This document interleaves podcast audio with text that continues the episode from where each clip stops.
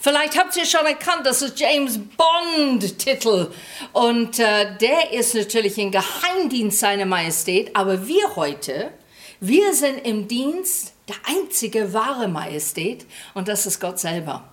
Letzte Woche haben wir gesehen, was es macht, Identität tatsächlich zu erkennen und zu haben.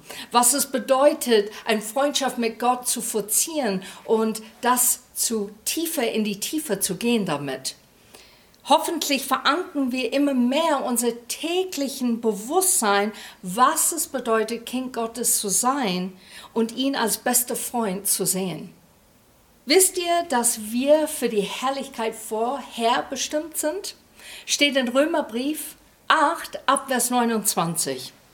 Wen Gott nämlich auserwählt hat, der ist nach seinem Willen auch dazu bestimmt, seinem Sohn ähnlich zu werden, damit dieser der Erste ist unter viele Brüdern und Schwestern.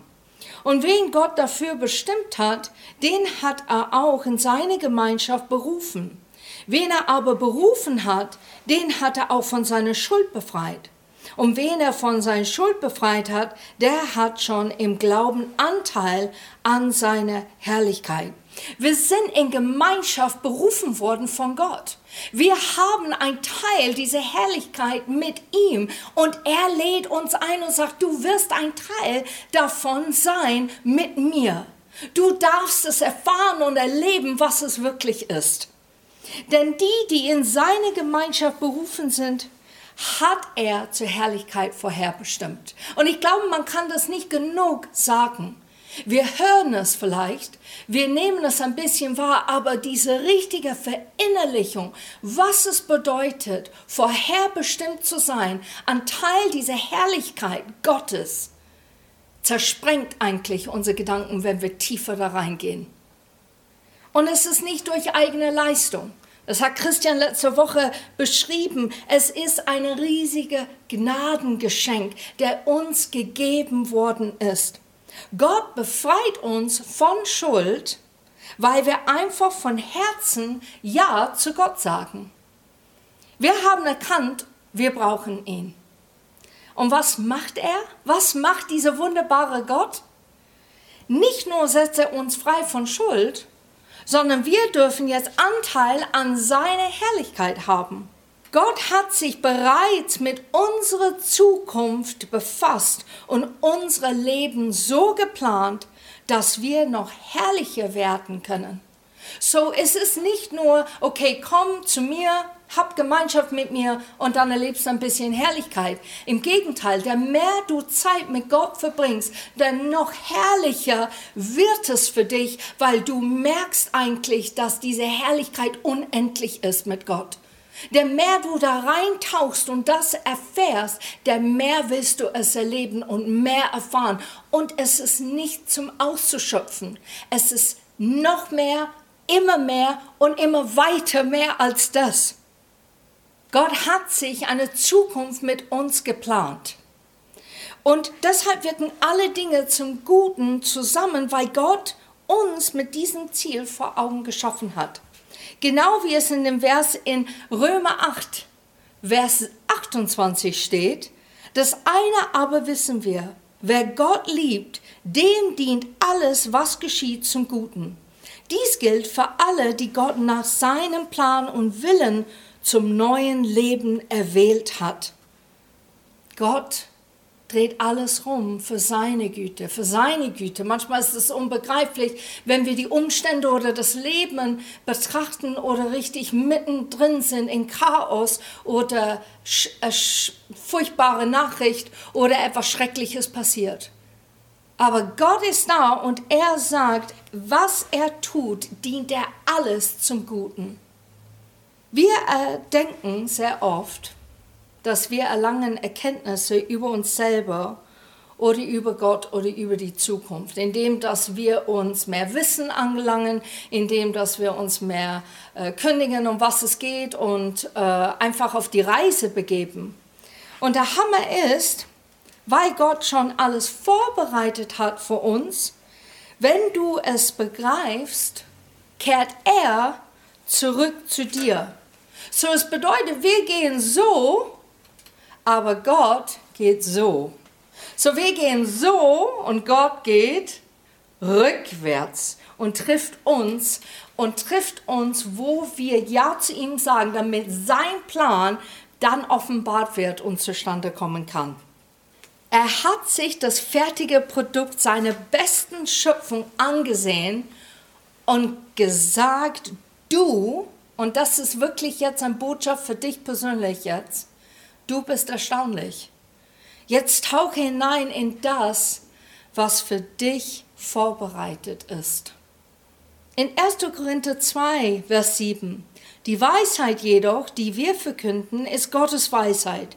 Sie bleibt ein Geheimnis und vor den Augen der Welt verborgen. Und doch hat Gott, noch ehe er die Welt schuf, beschlossen, uns an seiner Weisheit und Herrlichkeit teilhaben zu lassen. Und das ist es. Bevor er überhaupt die Welt schuf, bevor er überhaupt dich erschaffen hat, hat er entschlossen, mit den Menschen seine Weisheit und seine Herrlichkeit mitzuteilen. Jetzt können wir gleich den Predigt jetzt hier zu Ende machen und ihr könnt alle da sitzen und richtig überlegen, was das mit sich bringt. Was bedeutet diesen Satz? Aber wir gehen ein bisschen weiter. Bevor er wusste, ob du ihm dein Leben gibst und ihm nachfolgst, hat er schon geplant, dass du ein Teilhabe wirst von dieser Weisheit und Herrlichkeit. Es ist so quasi wie ein Schlüssel. Du bekommst den Schlüssel und der Schlüssel natürlich Jesus. Du sagst, Jesus, ich glaube an dir, ich möchte mit dir gehen, dann kriegst du einen Schlüssel. Und dieser Schlüssel macht nur eine spezifische Tür auf. Und du machst diese Tür auf und du bleibst da nicht stehen natürlich, sondern du gehst rein in den Raum und entdeckst alles, was dieser Raum beinhaltet, für dich persönlich. Und das ist das Tolle. Jeder Einzelne bekommt so einen grandiosen Raum und das ist unser Leben. Wenn wir mit Gott gehen und was zu entdecken gibt, ist erstaunlich, wunderbar, aufregend und manchmal herausfordernd. Es steht in Matthäus 13, 35. Ich werde in Gleichnissen zu ihnen reden, Geheimnisse, die seit Weltbeginn verborgen waren, will ich ihnen enthüllen. Jesus spricht hier und er spricht über seine Jüngern, dass er das, was er in sich trägt, diese Mysterium Gottes, die Geheimnisse, die Gott schon kennt und hat, er will die verteidigen teilen sozusagen. Er will die nicht nur verteilen, sondern mitteilen zu das und die Menschen, die Ja zu Gott sagen. Und das sind die Jüngern in dieser Zeit. Und er erzählt es in einer Gleichnisform, damit die es begreifen und verstehen. Und was sind diese verborgenen Sachen? Dieses mächtige Herrlichkeit, diese Anerkennung und Ebene, die er uns schenkt zu sehen und zu begreifen, was er über uns Menschen denkt und wie er die Welt sieht. Man braucht echte Liebesbeziehung mit Gott. Man braucht diese Liebesbeziehung auf einer vertrauten Basis zu entdecken, was diese verborgenen Schätze sind, der er uns mitteilen möchte.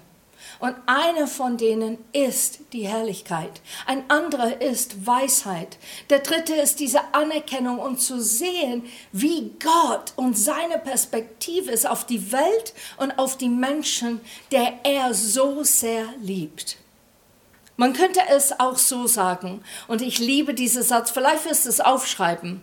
Diese Wahrheit der göttlichen Gnade und Erkenntnisse über Gott erniedrigt den Menschen, ohne sie zu erniedrigen und erhört ihn, ohne sie aufzublähen.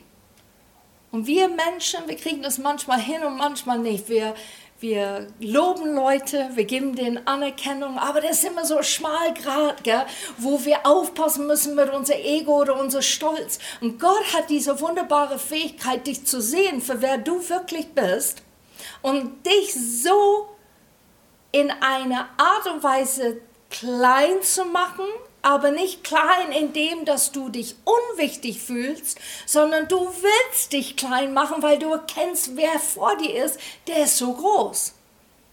und dich aber trotzdem auf eine Ebene heben, wo du nicht aufgebläht wirst, sondern wo du erkennst, boah, diese Sichtweite, diese Sicht, was ich jetzt sehe, hilft mich in mein Leben und hilft mir anderen zu dienen und zu helfen und nach dieser verlorene, kaputte Welt auszustrecken, um Menschen zu helfen.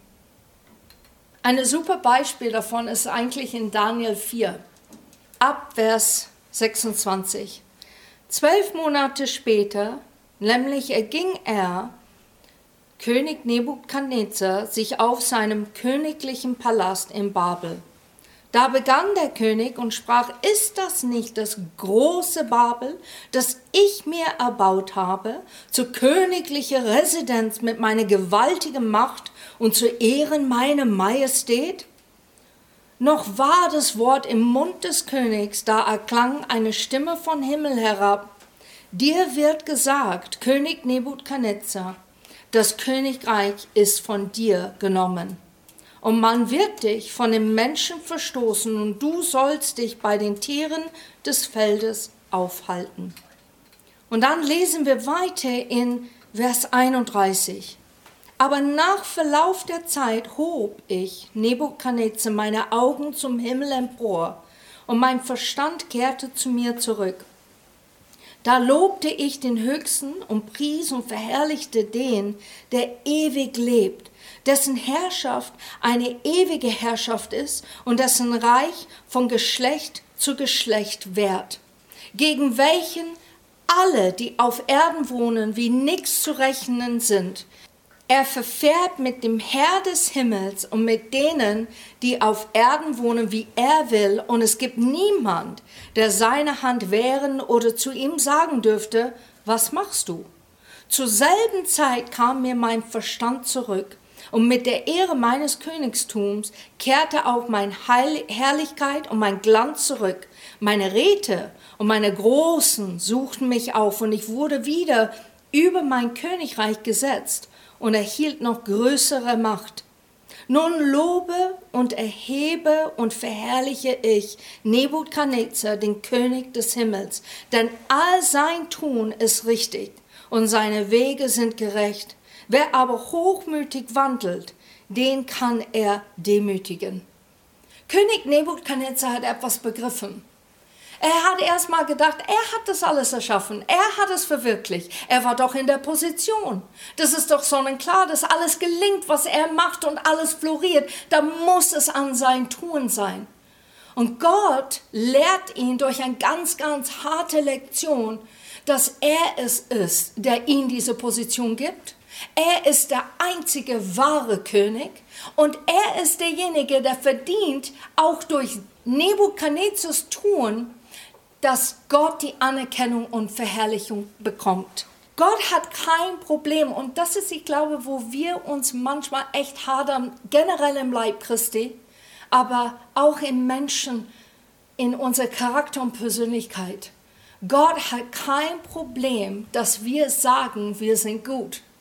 Er hat auch kein Problem, dass wir sagen, wir machen etwas Großartiges oder wir machen es richtig super. Gott hat kein Problem damit. Das Problem, das Gott hat, ist, wenn wir ihn vergessen und nur auf das konzentrieren, was wir dabei denken, wir haben es verwirklicht, wir haben es geschaffen und wir sind es. Ohne uns würde es nicht so wunderbar sein. Das ist das Problem, was Gott hat. Und im Grunde genommen, es kommt in ein Wort. Und dieses Wort heißt Stolz.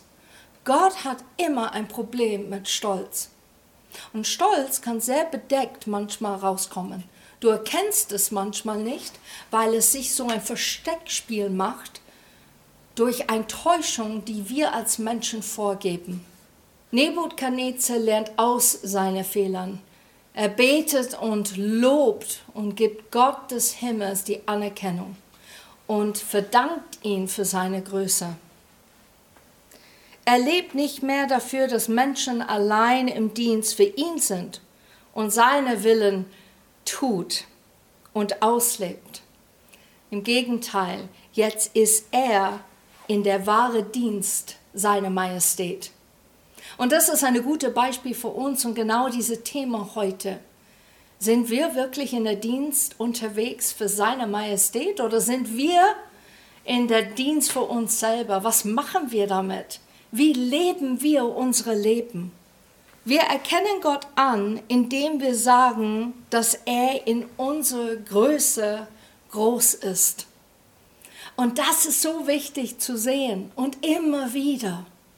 Ich glaube, wenn wir über das reden und wir haben ein bisschen über Stolz geredet, müssen wir jetzt über diese Täuschung reden. Und diese Täuschung heißt falsche Demut. Und ich glaube, wir müssen begreifen, was Demut heißt, damit wir erkennen, was falsche Demut ist. Demut bedeutet nicht zu sagen, dass wir niemand sind. Wahre Demut ist nicht das Fehlen von Selbstvertrauen, sondern gebändigte Stärke. Was meine ich damit? Ich meine, dass Demut sagt nicht immer, oh nein, ach ja, ich bin ein kleines Wurm. Also eigentlich, ne, weiß nicht, warum ich überhaupt auf dieser Erde bin. Und vielleicht lachst du, weil du kennst solche Leute. Du gibst ihnen ein Kompliment du sagst, hey, das hast du großartig gemacht. Und statt dass die einfach sagen, oh, vielen Dank, das bedeutet mir viel, sagen die, oh nein, nein, ich war es nicht. Ah, es war nur Gott allein. Und vielleicht meinen die es so, aber es ist ein Teil in denen, der so diese Gesicht von falscher Demut hochpoppt und sagt, hey, ich brauche mehr Lob, ich brauche mehr Anerkennung. Und deshalb sage ich diesen Satz. Ich sehe mich selber als klein und deshalb sage ich diesen Satz. Ich muss Gott immer das Laut in der, in den Vordergrund stellen, damit die Leute erkennen, ich glaube wirklich an Gott. Und das ist falsche Demut. Demut kommt natürlich. Es ist eine gebändigte Stärke. Was bedeutet das? Das bedeutet, wenn du in einer Gruppe bist mit Menschen und dein Ziel ist, dass Gott sichtbar wird. Ich liebe das Satz in der Bibel im Neuen Testament, wo es sagt, Herr, mehr von dir und weniger von mir. Und das ist genau dieser Aspekt, wovon ich rede. Du bist in ein Gespräch mit Menschen und dein Ziel ist, dass Gott gesehen wird durch das, was du sagst. Und was da passiert, ist es plötzlich Sachen geschehen in ein Gespräch und da kommen laute Gedanken in deinen Kopf und du denkst, boah, jetzt könnte ich jetzt hier wirklich was Tolles sagen. Jetzt sage ich was, der eigentlich auf mich zeigt. Und das ist diese gebändigte Stärke, es nicht zu tun. Du hast die Souveränität in dem Moment der Weisheit Gottes zu haben, das Richtige zu sagen in das richtige Moment. Und dann, was dann passiert ist, ist, dass Gott übernimmt die Konversation, er übernimmt das Gespräch, weil er immer noch sichtbar ist. Es ist nicht wischiwaschi ein Teil von dir und ein Teil von Gott, weil dein gebändigte Stärke hast du einfach im Griff, weil du Gott im Vordergrund stellst. Und das ist Demut. Das ist Demut. Wir können nur dann wirklich demütig sein, wenn wir uns selbst vor Gott ehrlich einschätzen. Und da musst ihr wirklich nochmal den Predigt von Christian letzte Woche anhören, weil es geht um Identität. Wenn du nicht weißt, wie du wirklich bist und wie du wirklich gesehen wirst von dein lieber Vater im Himmel, du wirst nicht vorwärts kommen im Leben, du wirst ständig stolpern, ständig Sachen in Frage stellen, weil du nicht sicher bist, dass das, was du tust, ist gut. Ich glaube, es sind so viele Leute, die haben ein geringeres Selbstwertgefühl. Und deshalb kommt Stolz und diese falsche Demut immer wieder in unsere Leben. Es zeigt ein Gesicht, eine Maske, die wir eigentlich vor Gott niederlegen sollen. Und es fällt uns schwer, glaub mir. Ich hadere auch immer noch mit Dingen, wo ich denke, hör auf, Kerstin, du brauchst dich nicht zu vergleichen. Hör auf damit, Gott liebt dich und er nimmt dich an, wie du bist. Du bist wunderbar geschaffen. Und innerlich weiß ich das, aber ich muss es immer wieder mich selber erinnern. Und wie kann ich das tun? Indem ich Zeit nehme mit derjenige, der mich so sieht. Und wer ist das? Gott allmächtig. Wenn ich Zeit verbringe mit ihm, dann zeigt er mich, wie ich wirklich bin dann offenbart er Sachen über mein Leben, wo ich erkenne, wow, das ist da teils diese Herrlichkeit, teils diese Weisheit. Und dann bin ich ausgerüstet, im Dienst seiner Majestät vorwärts zu gehen und etwas Großartiges zu machen in meinem Leben oder aus meinem Leben, aber nicht für mich, sondern für ihn. Demut ist die Bereitschaft, etwas als Gegebenheit hinzunehmen, nicht darüber zu klagen und sich selbst als eher unwichtig zu betrachten. Ich habe vorher gesagt, wie wichtig wir sind. Aber wenn es zu einem Gespräch kommt, dann erkennen wir, was wichtig ist. Und in dem Moment müssen wir nicht beweisen, wie wichtig wir sind. Und darum geht es in diesem Satz. Zu erkennen, bleib ruhig, Du musst dich nicht beweisen. Diese lebendige Stärke, du könntest so viel auf diese Thema reden, aber du tust es nicht, weil du weißt und möchtest und sehnst dich danach, dass Gott durchdringt, dass er die Menschen berührt mit Worte des Lebens, richtige Leben. Ich rede von Leben, genau wie diese Frau in diese Brunne gefragt hat. Ach, dann muss ich nicht wieder hierher kommen, wenn du mir Wasser des Lebens gibst. Und Jesus hat Wasser des Lebens für jeder Einzelne. Und wir müssen erlauben, wirklich so diese Quelle zu sein für Jesus, damit es aus uns sprudelt, damit die Menschen es erkennen und davon trinken. Im Gottesauge sind wir wichtig. Und es steht hier in Philippa 3, Vers 14, mit aller Kraft laufe ich darauf zu, um den Siegenspreis zu gewinnen. Das Leben in Gottes Herrlichkeit, denn dazu hat uns Gott durch Jesus Christus berufen. Wir laufen auf die höhere Berufung hin. Wir haben die letzten zwei Wochen darüber geredet, wie wir Söhne und Töchter sind von Gott selber. Wir sitzen am selben Tisch mit ihm. Ist das nicht grandios? Aber die falsche Demut hindert uns, an diesem Tisch zu bleiben und zuzuhören, was dieser herrliche Gott uns mitteilen möchte. So, ich sag's nochmal, weil ich glaube, wir müssen es wirklich hören. Demut bedeutet nicht, weniger von uns zu halten, sondern weniger über uns zu denken oder wie wir am Ende dastehen werden. Die Gnade Gottes demütigt ein Mensch, ohne ihn zu erniedrigen, und sie preist einen Mensch, ohne ihn zu hofieren. Und da möchte ich selber als Mensch hinkommen. Ich möchte Menschen wirklich loben, ermutigen. Und ich möchte, dass die geformt werden von Gott. Heutzutage sind so viele Menschen auf sich selber bedacht. Wie geht es mir? Wie fühle ich mich? Was muss ich tun, damit ich?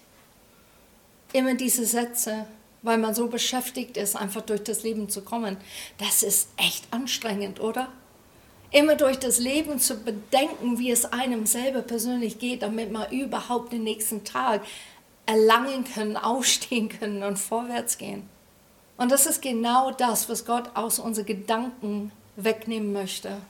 Du stehst auf in der Früh und du freust dich, weil du geliebt wirst, weil du Sohn oder Tochter genannt wirst, weil er sagt, hey, du hast Ja zu mir gesagt und jetzt bist du Teil an dieser wunderbaren Herrlichkeit. Und jetzt, besser als James Bond, geh in den Dienst meiner Majestät. Ich möchte etwas über ältere Leute reden, weil es steht in der Bibel, dass die ältere Leute eine doppelte Ehre bekommen.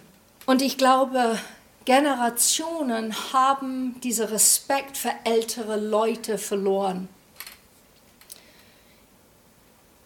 Und ich glaube, und jetzt spreche ich direkt zu älteren Leuten, ihr habt es verloren, weil ihr nicht wisst, wie kostbar ihr seid. Ihr habt es verloren, weil die Gesellschaft sagt mal, wie niedlich. Die haben was gemacht, aber jetzt ne, sind die zu alt. Wenn ihr in Gottes Wort bleibt, wenn ihr Gott sucht, wenn ihr Zeit mit Gott verbringt und seine Nähe sucht, ich kann es euch garantieren, ihr seid eine Quelle der absolut Information und eine Quelle für die nächste Generation, die nach euch sind. Es gibt eine Romanautorin, das habe ich gestern sogar im Fernsehen gehört, das fand ich echt erstaunlich, Marie von Ebner-Eschenbach. Und sie sagte, in der Jugend lernen wir, aber im Alter verstehen wir. Und ich glaube, das ist echt der Quintessenz.